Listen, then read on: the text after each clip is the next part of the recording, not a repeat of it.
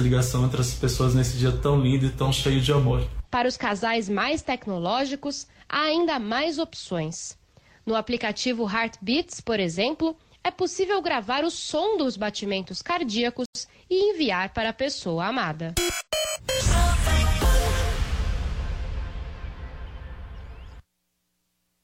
O time de comentaristas da Jovem Pan é imbatível.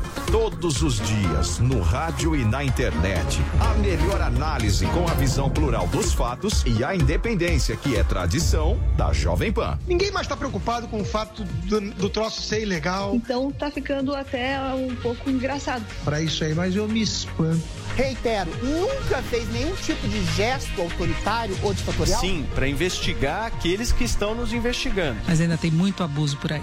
É exatamente o que ele disse na reunião: nada. Isso é um absurdo. São hienas que se aproveitam do momento de fragilidade assim. Os principais fatos da política e da economia analisados por quem entende do assunto e respeita a sua inteligência. Jovem Pan, a rádio que virou TV. A audiência do nosso site não para de crescer e agora tem mais uma novidade por lá. Nossos podcasts ganharam uma área exclusiva e agora todo o conteúdo produzido nos nossos estúdios está muito mais acessível. São mais de 25 podcasts sobre notícias, esporte e entretenimento, além dos clássicos da nossa programação como os Pingos nos Is e o 3 em 1. Você pode conferir os nossos podcasts no Spotify, no Deezer e até no iTunes. Ou visite o nosso site jp.com.br/podcast. Emissoras brasileiras do Grupo Jovem Pan. Rádio Pan-Americana SA. Jovem Pan São Paulo. AM ZYK 521, 620 kHz. FM 100,9 MHz. Jovem Pan News Brasília, ZYH 709, 750 kHz. Jovem Pan News São José do Rio Preto, ZYK 664, 900 kHz. E mais de 100 afiliadas em todo o Brasil. Você também pode assistir a Jovem Pan pelo Panflix, disponível na loja de aplicativos do seu smartphone ou tablet. Acesse jovempan.com.br. Jovem Pan, a rádio que virou TV. Pra cima deles. Jovem Pan. 4 horas e 2 minutos. Muito boa tarde para você que está aqui na Jovem Pan. Seja sempre muito bem-vindo, você ouvinte, você espectador. Já estamos no ar aqui, começando mais uma edição do Pra Cima deles. Você sabe, a Jovem Pan é a rádio que virou TV. Então você nos ouve ou nos assiste. Estamos no ar pela rede Jovem Pan FM, rede Jovem Pan News, também com imagens nas nossas páginas nas redes sociais, Facebook, Twitter. Tem o YouTube, nosso canal Jovem Pan News, nosso aplicativo Panflix. Se você ainda não baixou, baixe aí, procure na loja de aplicativos. Baixe também no seu celular, é mais um caminho para você nos acompanhar. Enfim, são múltiplas as plataformas da Jovem Pan você vai nos acompanhando. Estamos aqui dando início a mais uma edição do Pra Cima deles. Você sabe, toda sexta-feira a gente repassa aqui alguns dos assuntos que marcaram a semana. Vamos juntos até às 5 horas da tarde, tratando de muita coisa que aconteceu aí nesses últimos dias. A gente ainda vivendo a pandemia da Covid-19, os números de mortes e de casos crescendo dia a dia também a crise política pegando fogo, né? Há o julgamento em andamento no o julgamento em andamento no Supremo Tribunal Federal, que trata das fake news, enfim, muita coisa para a gente abordar aqui. A gente vai começar falando sobre saúde, sobre a crise do coronavírus. A cidade de São Caetano do Sul, aqui na região metropolitana de São Paulo, deve receber testes voluntários, né, que queiram participar dos testes da vacina contra a Covid-19. A gente vai conferir os detalhes agora na reportagem que o Vitor Moraes preparou para a gente. Você, Vitor. Pacientes que estejam com sintomas de gripe, febre, fadiga e tosse ou que tenham testado positivo para a Covid-19 podem participar como voluntário de um teste de estudo clínico com um medicamento chamado nitazoxanida. O teste é gratuito e essa ação do Ministério da Ciência e Tecnologia começou hoje em São Caetano do Sul, em São Paulo. O Centro Nacional de Pesquisa em Energia e Materiais, vinculado ao Ministério, identificou cinco remédios com potencial para combater o coronavírus. Esse em questão, Anitta, como é conhecido, reduziu em 94% a carga viral em células infectadas in vitro e agora precisa ser testada nas pessoas. O ministro da Ciência e Tecnologia, Marcos Pontes, afirma que é necessário envolver pelo menos 500 pacientes para que o estudo seja concluído o quanto antes. É uma coisa muito simples, mas que ajuda muito o país. Se a gente tivesse esses 500 voluntários participando hoje, em 15 dias, muito provavelmente a gente já tinha um remédio, uma solução para o país e para o planeta, porque isso aí é um protocolo internacional, cientificamente feito por cientistas, etc. Então, uma vez comprovado aqui no Brasil, imediatamente vai para os outros países. Da mesma forma que eles estão testando outros medicamentos em outros lugares, imediatamente eh, a gente fica sabendo. Até o momento participaram da ação cerca de 30 voluntários. Ainda falta um longo caminho para se chegar até os 500 voluntários desejados. Mas o Ricardo veio ajudar para que esse número chegue mais próximo dos 500. Ele participou da testagem nessa sexta-feira e o resultado fica pronto no domingo. Foi propaganda da prefeitura mesmo, né? Através de redes sociais. A gente ficou sabendo e veio aproveitar essa oportunidade de fazer o acompanhamento, né? Fazer o teste necessário aí para ver se tem alguma coisa ou não, né? Aí estava me contando que o resultado fica pronto até domingo e daí como é que vai ser feito? É, eles falaram que se for positivo, continua, né? Aí vou, aí vou me entrar nessa questão da, do tratamento, né? Está sendo oferecido. E se der negativo, aí encerra. A ação acontece, por enquanto, só em São Caetano do Sul, já que o prefeito da cidade, José Alrichio Júnior, foi o primeiro e único a acreditar no remédio Anitta. Quem quiser participar deve procurar a carreta do Ministério da Ciência e Tecnologia, que fica estacionada até sábado na rua Aurélia, 111, no bairro Santa Paula, em São Caetano do Sul, ao lado do Hospital Albert Sabin. Pois é, né? Um teste importante esse que vai ser feito aí em São Caetano do Sul. Eu lembro que, ao mesmo tempo, corre também o desenvolvimento da vacina que foi anunciada ontem pelo governador de São Paulo, João Dória, né? O governo de São Paulo anunciou uma parceria com o um laboratório chinês para a produção também de uma vacina contra o coronavírus. Segundo o anúncio que foi feito pelo governador, essa vacina ficaria pronta daqui a um ano, ou seja, em junho de 2021. E aí a gente já pode ter, a partir do mês que vem, de julho, a testagem em voluntários e depois, a partir do, do, do, disso, o desenvolvimento, a chancela das autoridades, com a expectativa de que fique pronta a vacina em junho de 2021. Nós já temos por aqui nosso primeiro convidado do programa de hoje, está conosco aqui o Dr. Júlio Croda, ele que é médico, infectologista, pesquisador, ex-diretor do, do Departamento de Doenças Transmissíveis do Ministério da Saúde. Como vai, doutor? Prazer ouvi-lo aqui. Boa tarde, seja bem-vindo.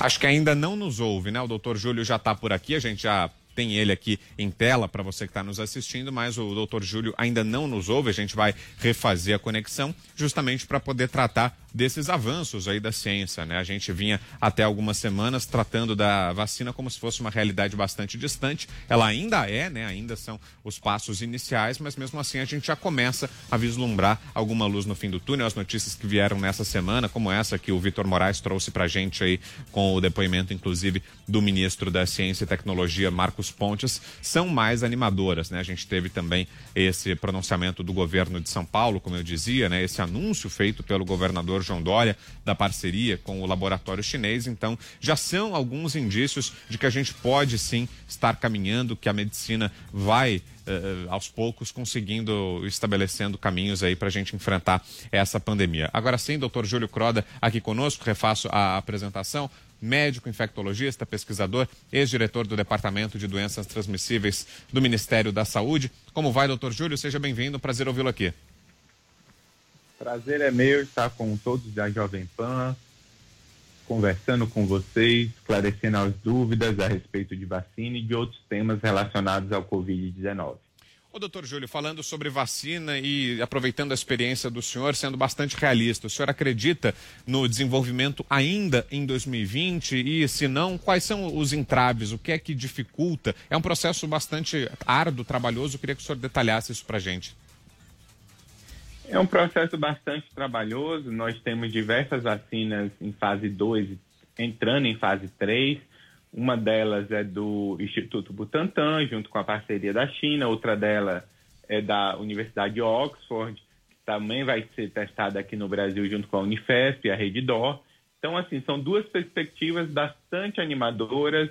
O prazo dessas duas vacinas é que a gente possa ter realmente a avaliação dela ao longo desse ano ainda, para que no ano que vem a gente possa ter a disponibilização dessas vacinas para a população.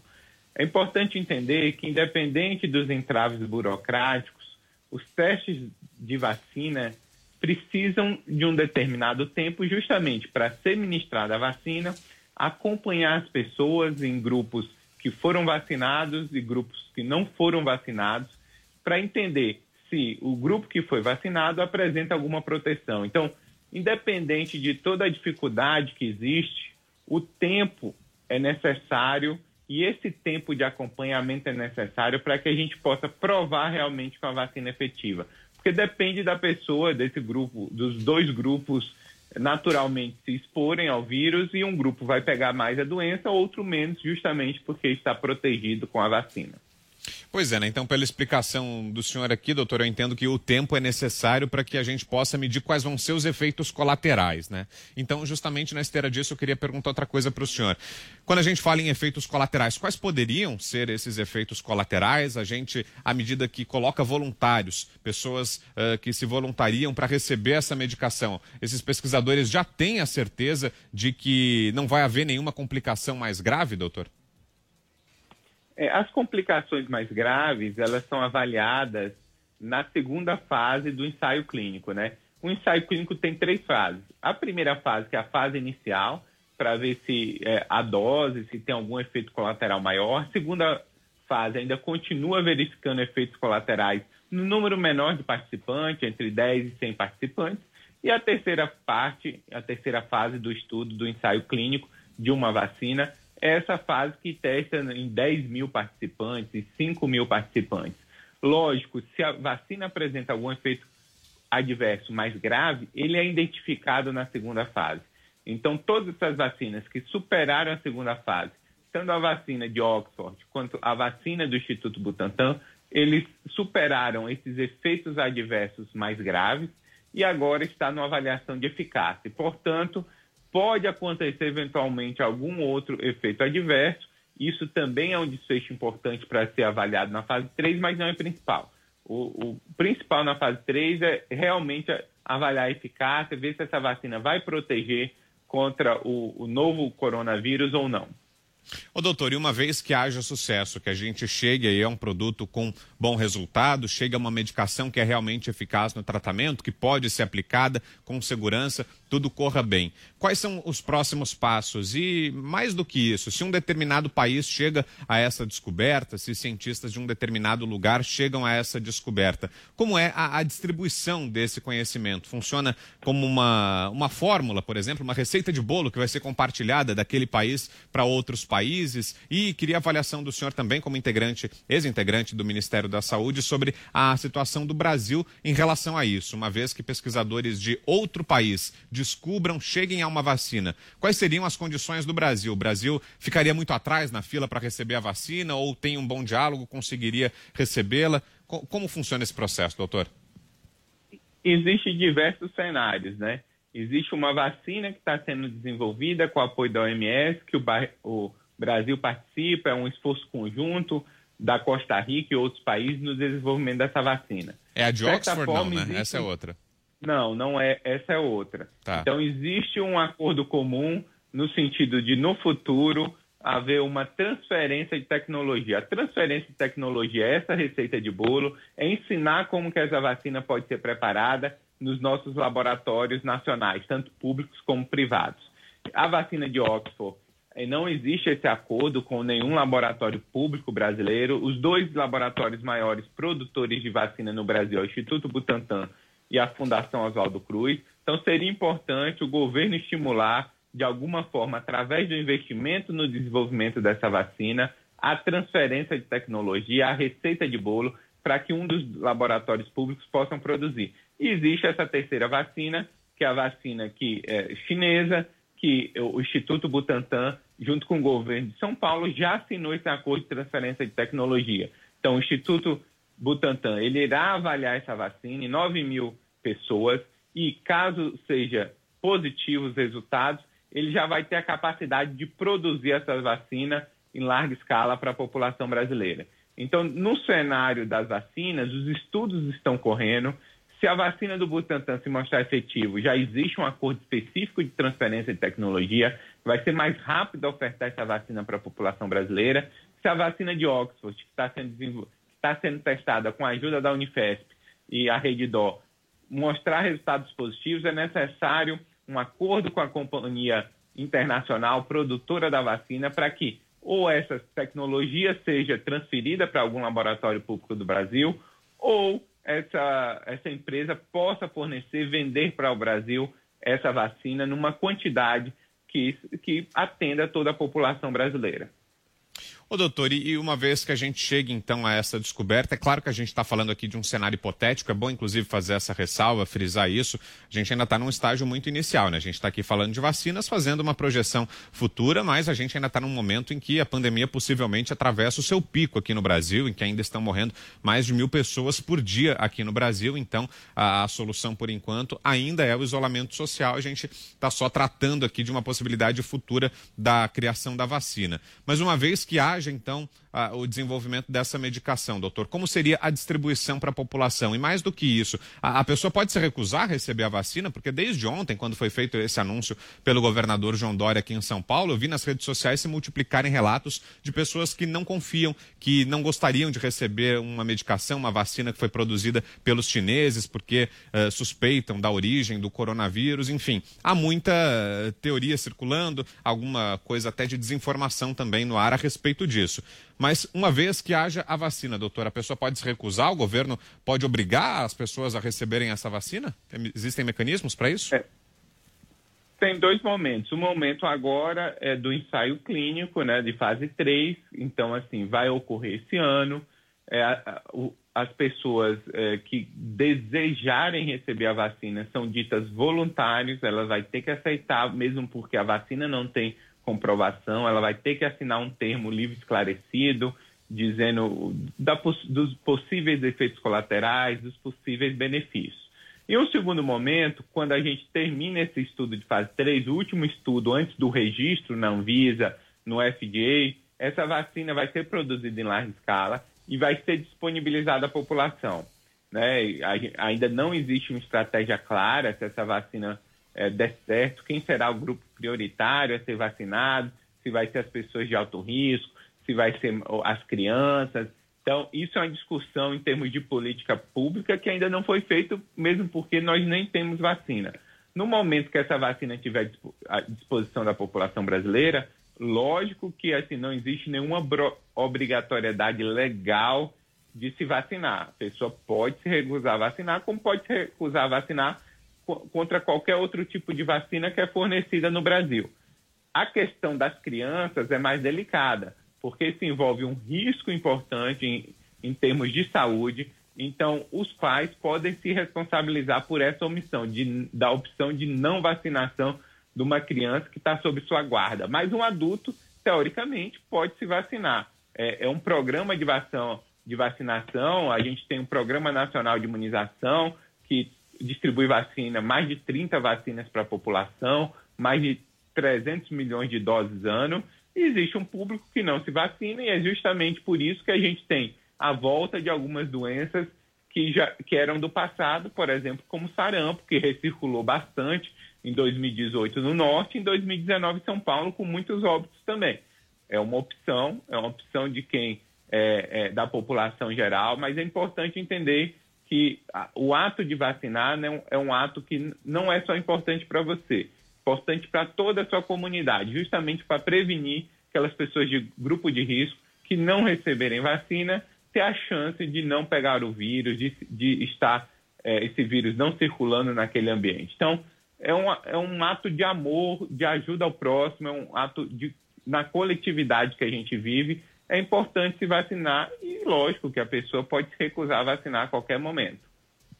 Doutor, e, e, falando sobre a situação atual, sobre as medidas que estão sendo adotadas por enquanto, a gente tem mais de 41 mil mortes e um assunto que gerou muita discussão essa semana foi a forma de divulgação dos números da Covid-19 pelo Ministério da Saúde. O governo fez algumas mudanças, deixou de divulgar o número total de mortos, passou a divulgar apenas a parcial diária, passou a divulgar também apenas as o, o, as mortes ocorridas no dia, né, e não mais as confirmações de mortes. Ou seja, os números dessa sexta, por exemplo, seriam só os números de pessoas que morreram ou que foram infectadas nessa sexta, não de exames que ficaram prontos hoje. O senhor concorda com essa nova metodologia? Vê problemas? Qual a avaliação do senhor? Assim, o próprio STF né, recomendou para que sejam publicados dados como vinham sendo publicados. Essa atualização já foi feita no site do Ministério da Saúde e está mantida a publicação, como sempre foi publicado é, no último mês. É, só que isso gera muita segurança, né? Porque se existe é, uma tendência de você querer mudar a metodologia no meio do processo, isso causa bastante preocupação, porque a gente precisa comparar de um dia para o outro se houve aumento no número de casos, se houve aumento no número de óbitos. No momento que você modifica a metodologia, você perde o parâmetro de comparação, você tem mais dificuldade para informar a população se a doença está piorando ou melhorando naquela região, e isso gera, de alguma forma, uma segurança, por exemplo, se a metodologia muda e o número de casos cai.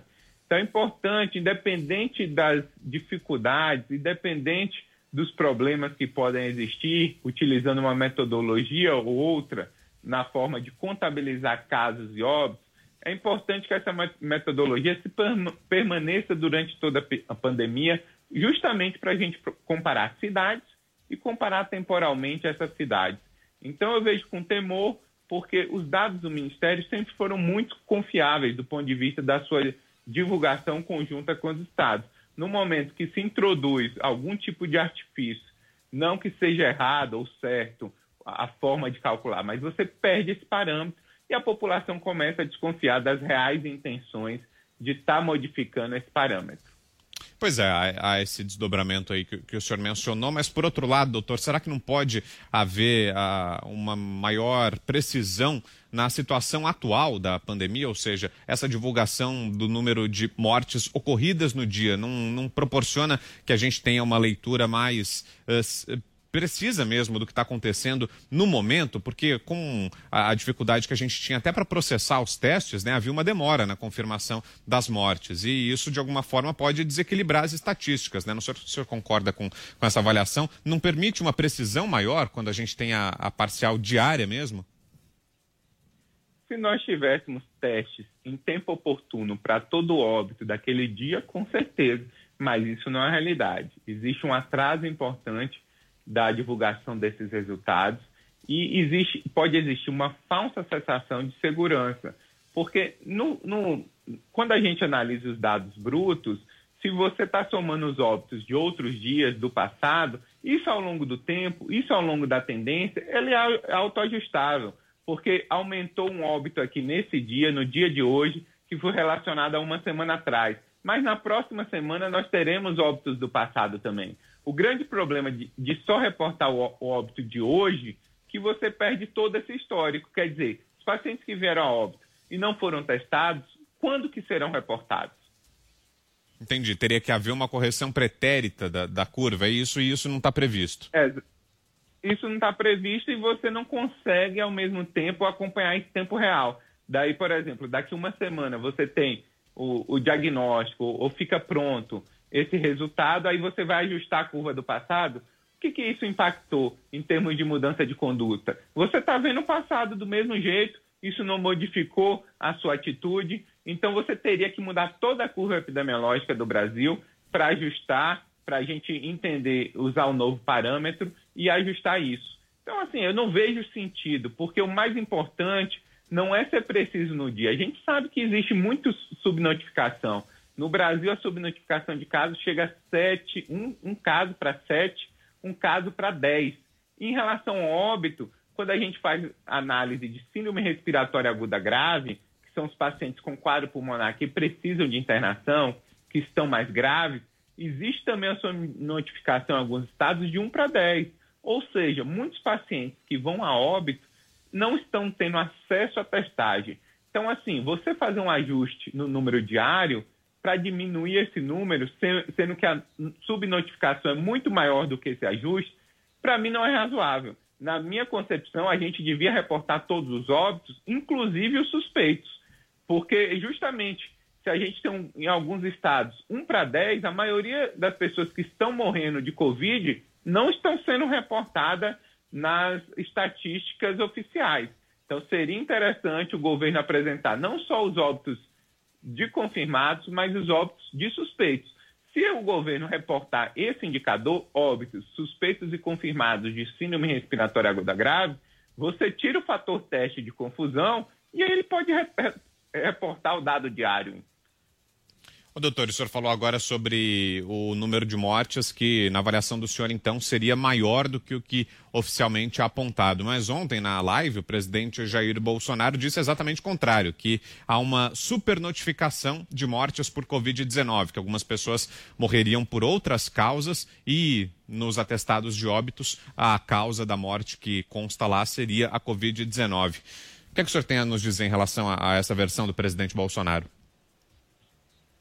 Tecnicamente é bastante estranha, porque a gente tem no Brasil um aumento de síndrome respiratória e óbito por síndrome respiratória que varia um aumento de três vezes até 12 vezes em alguns estados.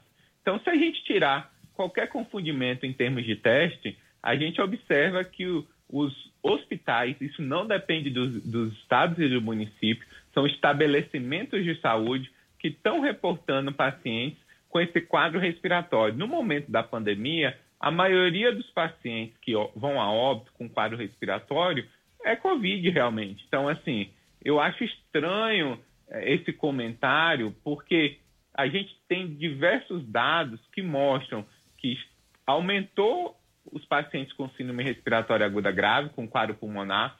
Além disso, a gente verifica em algumas cidades como Manaus um excesso de óbito em torno de 300%, da média histórica que a gente observa através das declarações de óbitos, independente daquela pessoa ir a óbito por Covid ou não, porque não teve seu exame realizado por Covid, o importante é entender que, historicamente, você tem uma média de óbitos no Brasil, naquele estado, naquela cidade. Se você tem um excesso de óbitos de 200%, 300%, isso é impacto da pandemia, porque a gente não tinha esse vírus circulando antes está morrendo mais gente, três vezes mais do que o habitual, como, por exemplo, morreu em Manaus. Então, assim, não há dúvida do impacto da pandemia no número de óbitos, tanto de pacientes com Covid ou com outras doenças. Lógico, quem tem câncer, quem tem doença cardíaca e não tem leito no hospital para ser atendido, não tem leito de terapia intensiva para ser atendido, porque esses leitos são, estão sendo ocupados por paciente de Covid, ele pode morrer de doença cardíaca, pode morrer de câncer e isso gera esse excesso de óbitos por outras doenças. Mas o que importa no final é que está morrendo muito mais que a média histórica. Isso a gente pode ver para diversas cidades do norte, quase todas, e algumas já cidades do Nordeste. São Paulo está com 30% de excesso de mortalidade comparado com a média histórica, com todos os óbitos.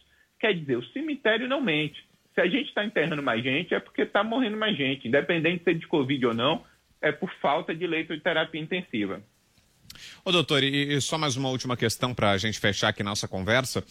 Nessa semana, várias cidades continuaram o movimento de reabertura, inclusive aqui em São Paulo, a cidade de São Paulo, que é a cidade que concentra mais casos de Covid-19, por isso é um caso bastante representativo, bastante emblemático deram sequência nessa semana, começaram a reabertura do comércio. Aqui em São Paulo, nós tivemos ontem a reabertura dos shoppings, inclusive, na quarta-feira, o comércio de rua reabrindo as portas. Queria saber a leitura do senhor a respeito disso. É acertada essa decisão da reabertura do comércio? Já há condições para isso ou não? Foi precipitada a volta? É importante entender que depende muito de como o vírus circulou no país, né? E a gente tem dois, duas características importantes epidemiológicas que a gente pode falar. Existem cidades, capitais da região norte e nordeste, onde o vírus já circulou muito, onde já tem muitas pessoas que adquiriram vírus, já houve bastante óbito.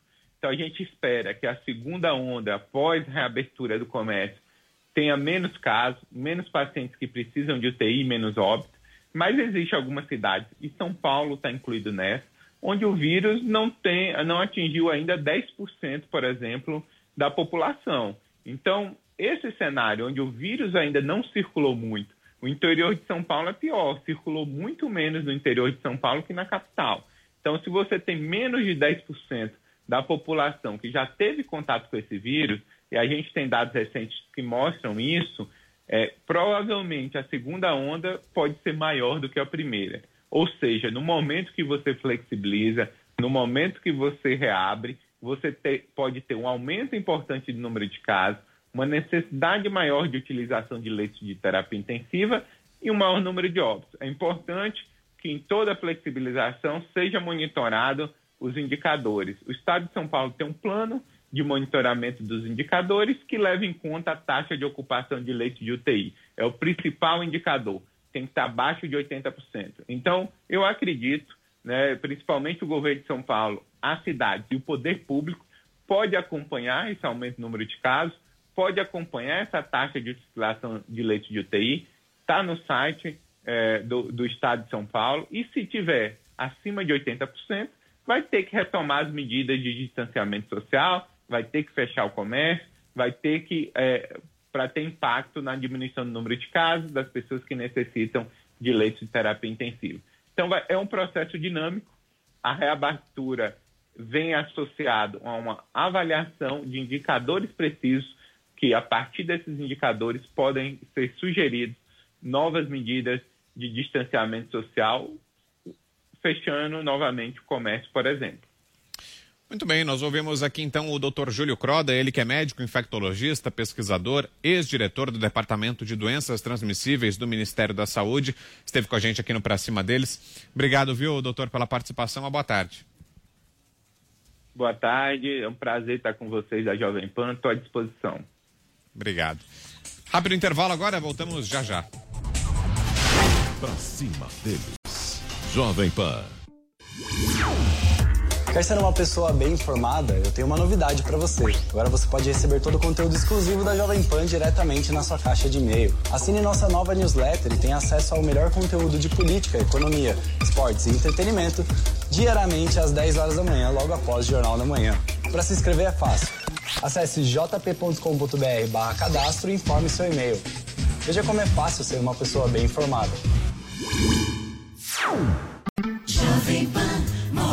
Jovem Pan Morning Show. De segunda a sexta, a partir das 10 da manhã. Oferecimento Loja e 100. Estamos reabrindo algumas de nossas lojas nos locais autorizados. Venha com tranquilidade. Queremos que você continue sempre bem com as Lojas 100. Bom dia, 6 horas e 1 minuto. Repita. 6 e 1. Repita. 6 e 1. Repita. Kalina, vou repetir quantas vezes? Chegou o Panflix, a TV da Jovem Pan de graça na internet. Baixe agora no celular ou tablet e curta o melhor do jornalismo, entretenimento e esporte em um só lugar. Panflix, assista onde estiver, na hora que quiser. No Esporte em Discussão, você encontra o melhor time de comentaristas esportivos do rádio e da internet. 90 minutos de muita discussão, informação e muito bom humor sobre os principais assuntos do mundo do futebol. Seguimos com o nosso esporte em discussão para você. Já no intervalo aqui a gente já chegou a um acordo, todos acordaram que não há não há como já houve uma convergência ao contrário. De segunda a sexta, na nossa página do Facebook, no AM 620 e no canal do YouTube Jovem Pan Esportes. Não esqueça de se inscrever. Aqui na Jovem Pan, o compromisso é com a notícia. Boa tarde, Denise. Boa tarde a todos que acompanham aqui o Jornal Jovem Pan. Bom, e hoje, como eu já falava, nós tivemos um movimento bastante. Especialistas em esportes eletrônicos e. Acompanhe o Jornal Jovem Pan de segunda a sexta-feira nos canais do YouTube, Facebook da Jovem Pan News.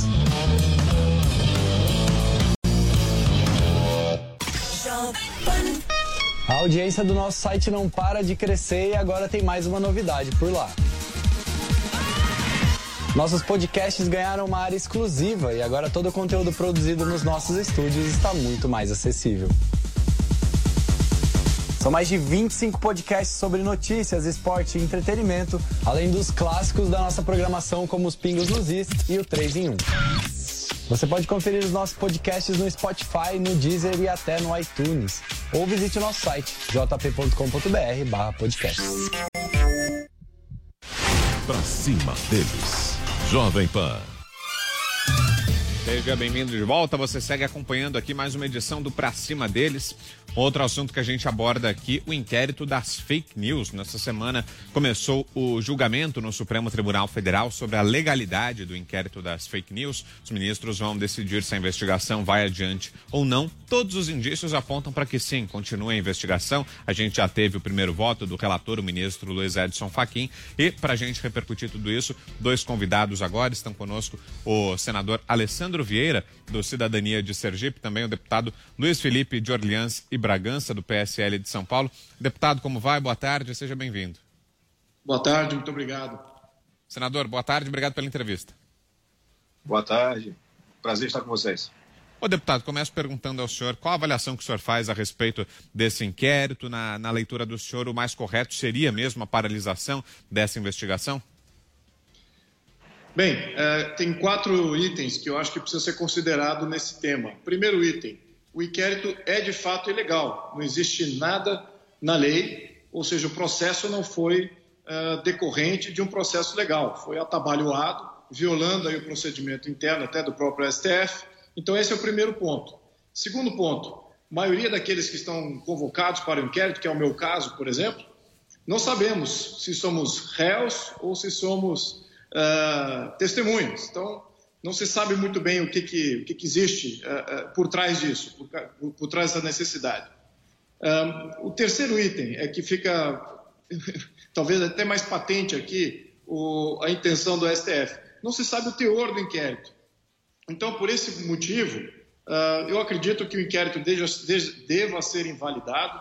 Não acho que isso dá segurança jurídica para qualquer um no Brasil considerando que você pode aleatoriamente, arbitrariamente iniciar um inquérito sem exatamente especificar contra qualquer um, sem especificar essas três coisas, e muito menos sem seguir um processo legal. Então, na minha opinião, esse inquérito é ilegal. Se eles quiserem montar um outro inquérito baseado em alguma outra afirmação, alguma outra uh, prova que eles uh, descubram aí no decorrer do período, ok, abra um outro inquérito, mas dentro de um trâmite legal. E o senhor, senador, qual, qual a opinião a respeito desse inquérito? Eu já me manifestei desde o início, quando foi apresentado esse inquérito, cheguei ao ponto de pedir o impeachment do Dias Toffoli e do Alexandre de Moraes. É, o inquérito, na sua formatação, é absolutamente inconstitucional. Mas é importante a gente lembrar de dois pontos. Primeiro deles, quem define, ao final das contas, o que é ou não é inconstitucional é o próprio Supremo, e os fatos que são apurados são relevantes. É uma pena que se tenha escolhido uma via que nos parece absolutamente autoritária você tem um ministro do STF, que é o ministro Alexandre de Moraes, fazendo ao mesmo tempo o papel de vítima, investigador e julgador. Isso não cabe no nosso sistema constitucional.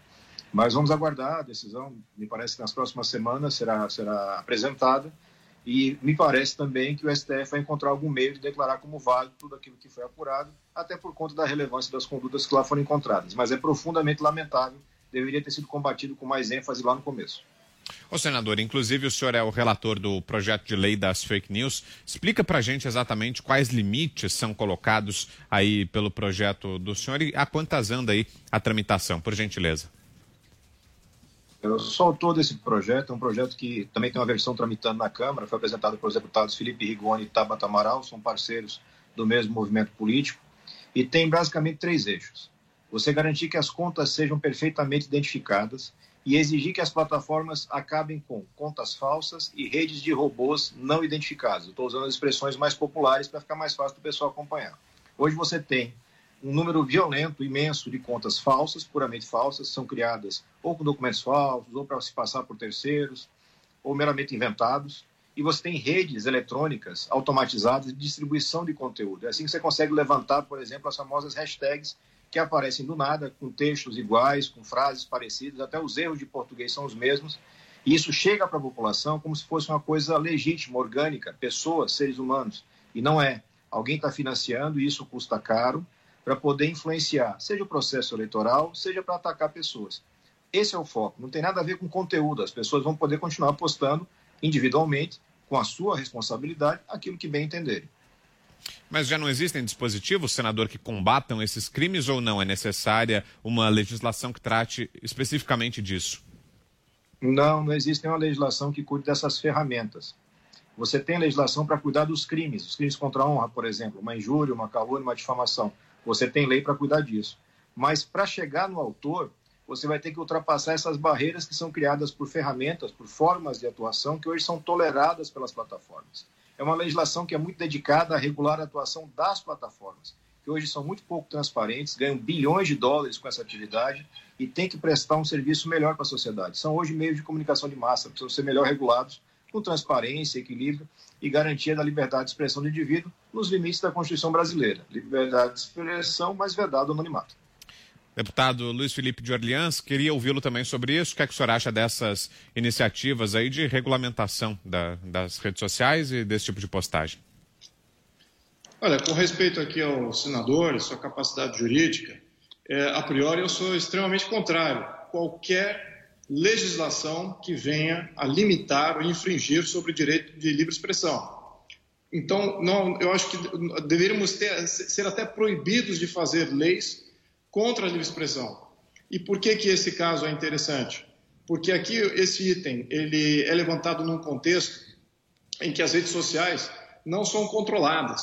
E, muito pelo contrário, elas são extremamente controladas. Aliás, a grande queixa é de que já existe um monitoramento de que tipo de conteúdo pode ser colocado, isso por parte das redes, do, ou seja, da instituição que coordena o canal. Segundo, a minha experiência desde 2014, 2015, que eu me tornei uma pessoa mais visível, pública, em, em rede social, você nota que a própria população, que aqueles que fazem comentários, aqueles que estão ali nas redes, já sabem identificar o que, é verdade, o que, que é falso. Se há uma notícia falsa, você está divulgando uma notícia falsa, ou se você é robô, é, é muito facilmente identificável por aqueles leitores, aqueles que estão fazendo comentários, e se não, por, se não puderem fazer comentários contrários a uma postagem que seja uma postagem difamatória ou caluniosa, o que acontece? Monta-se um canal separado e, e, e aponta-se para as injustiças que estão sendo cometidas no outro canal. Então, em plena liberdade, você já tem uma autorregulamentação. Você não precisa de uma interferência de Estado, sobretudo me preocupa muito já criar uma agência de Estado, de governo, pior ainda, para fazer esse tipo de monitoramento. Quem é que vai municiar isso? Que tipo de viés político nós vamos ver daqueles que vão estar controlando essas redes. Lembremos que nos Estados Unidos as medidas foram tomadas exatamente ao contrário. As leis foram exatamente para proteger a livre, a livre expressão, porque os canais já estavam fazendo cerceamento ideológico de tudo aquilo que já existia ali. Então, eu sou contrário a qualquer tipo de interferência. E eu acho que, então, por isso, eu votaria contra qualquer projeto que venha dessa natureza. Senador, quer comentar essas ponderações feitas pelo deputado? Não, é, é, bastante simples, né? Me parece um certo desconhecimento do projeto em si. Não existe nenhum tipo de ameaça à liberdade de expressão. Liberdade de expressão no Brasil é um valor constitucional, está no artigo 5 é cláusula pétrea, não pode ser mexido nem por emenda. Então não seria possível fazer algum tipo de atentado à livre expressão do cidadão brasileiro através de um projeto de lei. O que a gente faz é justamente tentar regular a atuação das plataformas, porque ao contrário do que parece, especialmente quando a gente vê a fala do deputado, é, não existe uma, uma, igualdade de condições na rede. Né? Aquele que impulsiona com dinheiro, muitas vezes com dinheiro não declarado, utilizando fazendas de robôs sediadas em servidores fora do Brasil, essa turma tem uma vantagem é, competitiva muito grande quando eles decidem passar uma mensagem e ela não tem lado ideológico. É uma ferramenta. Quem tiver dinheiro vai usar. Já usaram contra o presidente, já usaram a favor do presidente. Isso é indistinto. O que a gente quer fazer é igualar o jogo acabar com as contas falsas, acabar com os robôs não identificados. Não é possível que alguém vincule ter uma conta falsa com liberdade de expressão. O nosso cuidado no projeto é tão grande que a gente assegura o direito a pseudônimo. Então, digamos que o cidadão não quer colocar seu nome próprio, quer usar um apelido, quer usar, sei lá, qualquer coisa para se proteger, porque quer fazer denúncias.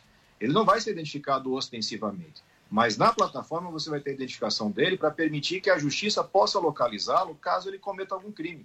Esse é o espírito da lei preservação da liberdade de expressão com responsabilidade. Um pouco na linha do que você tem hoje sendo discutido, inclusive na União Europeia.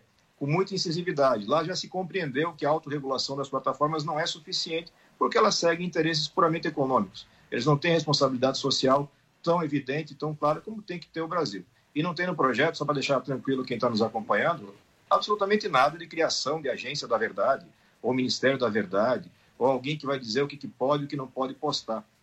Nada de conteúdo. Inclusive, colocamos no artigo especificamente no substitutivo, para não deixar margem a dúvidas, porque infelizmente a interpretação às vezes varia muito. Nenhuma, nenhum conteúdo pode ser removido com base exclusivamente nessa lei. Nenhum conteúdo. Não é isso que a gente quer. A gente quer acabar com o uso ilegal de ferramentas que criam viés. Se quem tem dinheiro investe pesado, não declaradamente, em torno de uma ideia ou contra alguém, é muito difícil contrapor isso com o que está hoje posto no ordenamento jurídico brasileiro. Agora, uma outra discussão que também se coloca é como delimitar né, o que é fake news, o que é discurso político, por exemplo, porque é um conceito, imagino, bastante uh, variável, né? Isso, de acordo com, com, a interpretação de cada um, pode variar, né? Não é algo tão específico, tão concreto, digamos assim. E aí queria ouvi-los a respeito disso. Deputado, começando com o senhor, como, como delimitar o que é fake news ou não? É, é difícil, né? É um conceito bastante amplo, né? Não há como delimitar o que é fake news ou não. Isso depende da reação e da motivação de todos ali envolvidos em aceitar aquilo como verdade ou não. Então, cabe a todos os usuários da internet uma certa maturidade, isso sim. Agora, legislar isso, e aqui eu vou fazer uma contraposição ao senador, também erra em dizer que precisamos de legislação para controlar robôs e, e uma série de outros mecanismos artificiais Uh, por quê? Vou, vou dizer isso bem claro, porque você não é forçado a ir para as redes sociais, você não é obrigado a usar as redes sociais. E existem vários canais alternativos.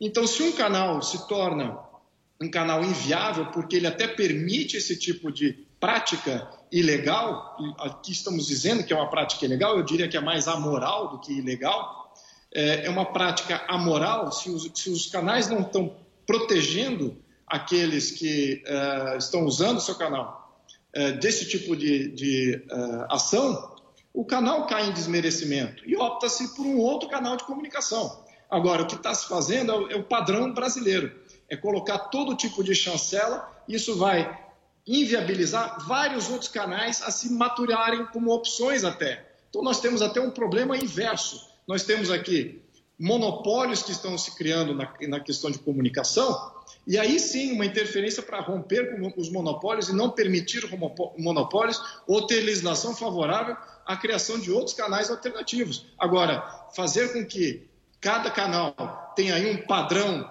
é, extremamente elevado é, de atuação conforme o que o Estado acha que seja o melhor, eu acho que não cabe cabe sim a livre expressão e cabe sim a liberdade de opção. Então, as pessoas optam por usar alguns canais, se esses canais não são controlados e aquilo é, é, é em detrimento da sua própria livre expressão, eles optam por outros canais. Então, eu vejo isso como ainda uma, uma maneira inconstitucional, exatamente porque elimina escolhas da população. Senador, por favor.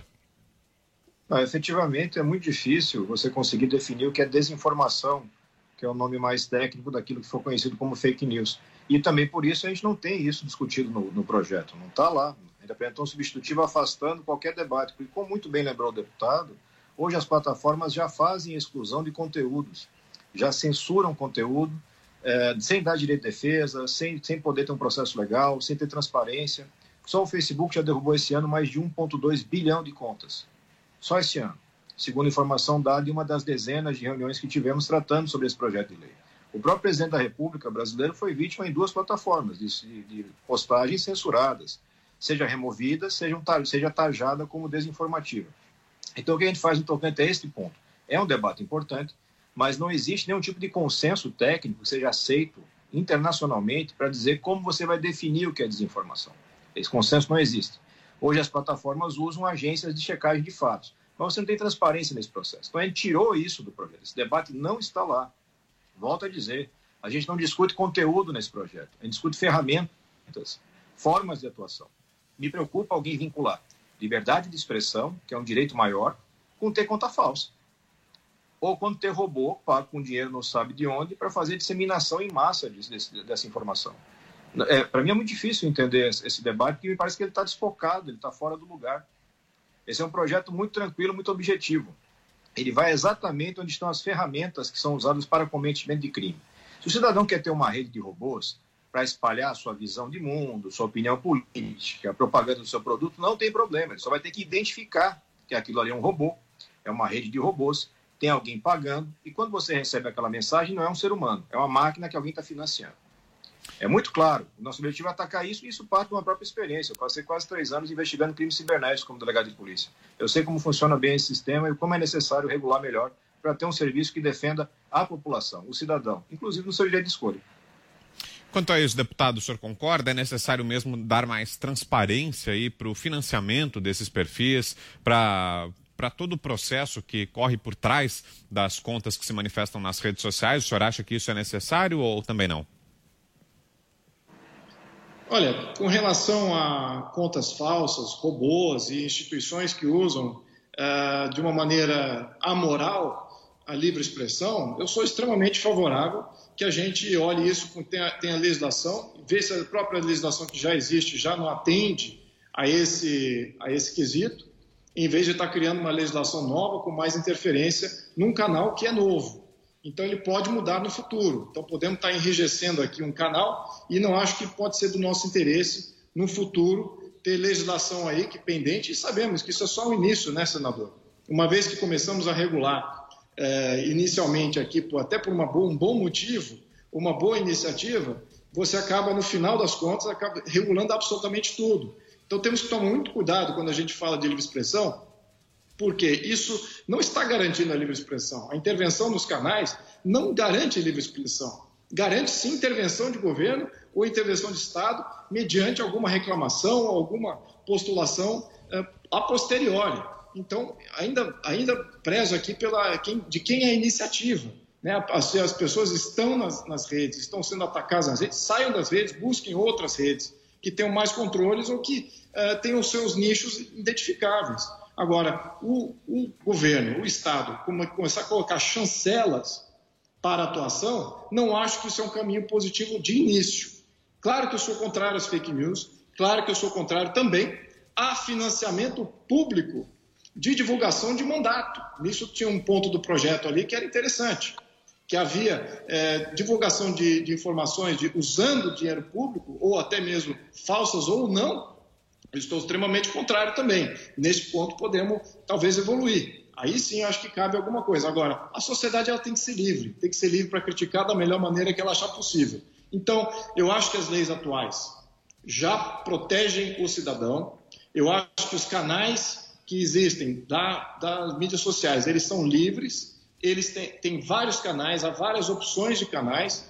Começar a regulamentar esses canais muitas das opções que seriam os bons canais, aqueles canais sim que estariam preservando sim a integridade da comunicação em liberdade, não poderiam se viabilizar no Brasil, porque a regulamentação é tão estringente que acaba se monopolizando. Aí você reforça o monopólio e o controle da comunicação através de um canal. Então, é por isso que eu sou contrário a esse projeto. Eu não acho que é um projeto positivo exatamente por esses perigos. Ô senador, fala pra gente então a respeito desse ponto mencionado agora pelo deputado Luiz Felipe, que é a questão do financiamento público para redes sociais. O que é que o projeto uh, versa a respeito disso? E fica à vontade para responder o que disse o deputado também. É, no tocante ao uso de verba pública, a gente coloca como uma modalidade de improbidade. Né? É preciso ter muita clareza e separar aquilo que é privado e o que é público. Né? Então, toda vez que você vai fazer qualquer tipo de ação que tenha emprego de recurso público, recurso que sai do bolso do cidadão através dos impostos, é preciso ter o dobro de responsabilidade. E o projeto caminha nesse sentido, cobrando mais seriedade, mais transparência.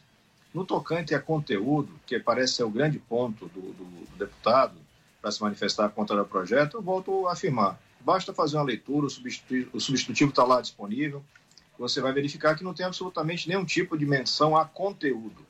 Então, digamos que o cidadão quer montar o seu canal e quer defender a tese de que a Terra é plana. Não tem problema nenhum. Ele vai ter o canal dele, ele vai poder fazer isso. A única diferença para esse cidadão, eu vou poder identificá-lo caso a justiça entenda que é necessário por conta de algum crime que ele tenha cometido, que além de dizer que a Terra é plana, por exemplo, ele ofendeu alguém gravemente, ele falou algum tipo de calúnia, esse tipo de coisa que pode acontecer. Então, não existe risco para o cidadão que quer se comunicar. Pelo contrário, quando a gente passa a exigir transparência das plataformas, e está um ponto bastante interessante do projeto que foi pouco referido, inclusive pelos críticos, hoje, quando a plataforma faz a exclusão de um perfil ou de uma conta, quando ela faz a derrubada de um conteúdo, ela não dá direito de defesa para o cidadão e não tem nenhuma transparência no que ela faz. É o ponto que o presidente americano questionou, aquele jeitão dele, mas questionou por que, que postagens dele eram tarjadas e postagens de adversários não seriam. Naquilo que ele entende, é uma questão ideológica e não uma questão de fatos. A gente traz transparência, a gente não entra no conteúdo para dizer, olha, isto é verdade, aquilo não é verdade. Não, é, não cabe nesse momento esse debate, não é um debate simples, mas a gente abre a transparência. O cidadão vai ser notificado. Então, no caso de Jair Bolsonaro, Jair Bolsonaro fez uma postagem, se não me engano, ele, ele numa, enfim, numa reunião pública, coisa que o vale, e colocaram que era desinformativa aquela fala dele. Pelo projeto de lei, se a lei já estivesse funcionando, já estivesse valendo, ele seria notificado para poder explicar, não, isso aqui é uma opinião minha, é o legítimo exercício de um, direito que eu tenho, ou essa minha opinião está lastreada nessa pesquisa, qualquer coisa desse tipo. A gente quer dar transparência, deixar mais democrático o sistema. A gente não tem nenhuma pretensão de regular a opinião das pessoas, mas a gente quer que quem emite opinião, aquele que se manifesta, num canal que é público, que tem amplo acesso, tenha responsabilidade. Nada além disso. E eu acho que é muito importante. O Brasil já enfrentou diversos crimes, e aí não está falando só de questões políticas. Você tem crimes graves, estelionatos, todo tipo de fraude. Nós já tivemos é, indução a suicídio, tivemos linchamentos que aconteceram, linchamentos de verdade na vida real, e aconteceram por conta de mentiras e boatos espalhados na rede. Isso não é novo, isso tem coisas que aconteceram aqui no Brasil em 2014, 2015. Então é muito importante você regular, deixando mais claros: olha, você, empresa, ganha muito dinheiro com essa circulação de informação. E você já faz uso de ferramentas e tecnologias que permitem você identificar o que é conta falso, que não é, o que é robô não é identificado e não é. Você vai passar a ter responsabilidade, a empresa, de saber quem são essas contas e tirar essas contas de circulação. E, ao mesmo tempo, dar para o cidadão, cidadão de verdade, um direito de defesa e transparência quando ele tem algum conteúdo seu censurado. Eu não consigo ver nada mais democrático que isso e mais transparente. E o mais importante, quando você começa a falar do conteúdo do projeto, fica muito claro que você tem um consenso no parlamento e na sociedade com mais de 90% do que está ali. Você vai discutir um ponto ou outro, uma forma de texto, uma tecnologia, mas o cerne da questão, o centro da questão, que é combater a mentira, combater o crime, eu acho que o brasileiro como um todo quer ser bem informado, quer ter acesso a pessoas de verdade, fica muito feliz em poder, por exemplo, trocar uma ideia, trocar mensagens com um ser humano que hoje está ocupando um cargo importante. Ele tem que saber quando ele está falando com um robô. Ele tem que saber quando tem alguém de fora do Brasil, inclusive, financiando uma rede de mensagens que inundam as caixas de todo mundo, tanto nas redes sociais como em mensagerias privadas, que é o caso do WhatsApp e Telegram. A gente tem que ter clareza e essas empresas têm que ter chamadas à responsabilidade, como estão sendo chamadas no mundo inteiro. Não é um movimento isolado no Brasil, é no Sim. mundo todo, porque você teve um grande, um grande, a grande importância dessa atuação de redes sociais e comunicação digital hoje no mundo. Muito bem, quero agradecer aqui pela presença ao deputado Luiz Felipe de Orleans e Bragança, do PSL de São Paulo. Deputado, obrigado pela entrevista, boa tarde. Obrigado, boa tarde. Também agradeço ao senador Alessandro Vieira, do Cidadania de Sergipe. Obrigado, senador. Boa tarde. Obrigado, boa tarde para vocês. E muito obrigado a você que nos acompanhou até aqui. A gente encerra por aqui essa edição do Pra Cima deles. Eu lembro que a íntegra fica disponível para você no Panflix, é o nosso aplicativo. O programa de hoje, todas as edições anteriores, tem tudo lá para você. Até semana que vem.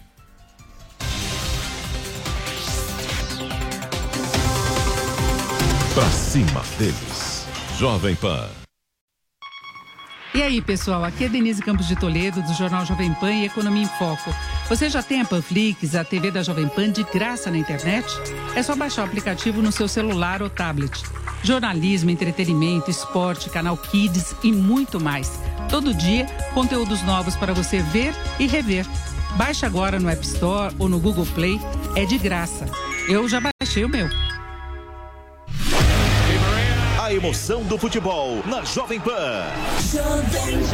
E a luta pelo campeonato espanhol. Sábado, quatro e meia da tarde, Maiorca e Barcelona. E domingo, duas da tarde, Real Madrid e Eibar. Acompanhe pelo AM 620. YouTube Jovem Pan Esportes e News. Oferecimento Loja e 100. Estamos reabrindo algumas lojas nos locais autorizados. Venha com tranquilidade. Queremos que você continue sempre bem com as Lojas 100.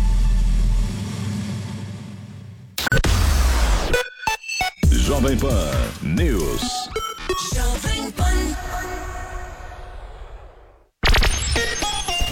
Jovem Pan está com você em todos os lugares e em todos os momentos. Ao longo do dia, nossos repórteres não deixam escapar nada. O petróleo cru de origem venezuelana. Investigações da Polícia Civil apontam. Um novo incêndio florestal fez com que milhares. Tudo passa pelo microfone da Pan. No começo da tarde, a equipe de esportes da Jovem Pan entra em campo com você. E o Palmeiras segue Amigos da Jovem Pan. Para analisar os lances polêmicos. Em casa, pela fase atual que E discutir à vontade. Mas é óbvio que o problema é bem maior do Os que principais assuntos. A notícia de última hora. Passa pelo microfone da Jovem Pan. Viu só? A Jovem Pan está com você o tempo todo, em som e imagem. Acesse jovempan.com.br. Baixe o aplicativo da Pan e se inscreva nos nossos canais no YouTube.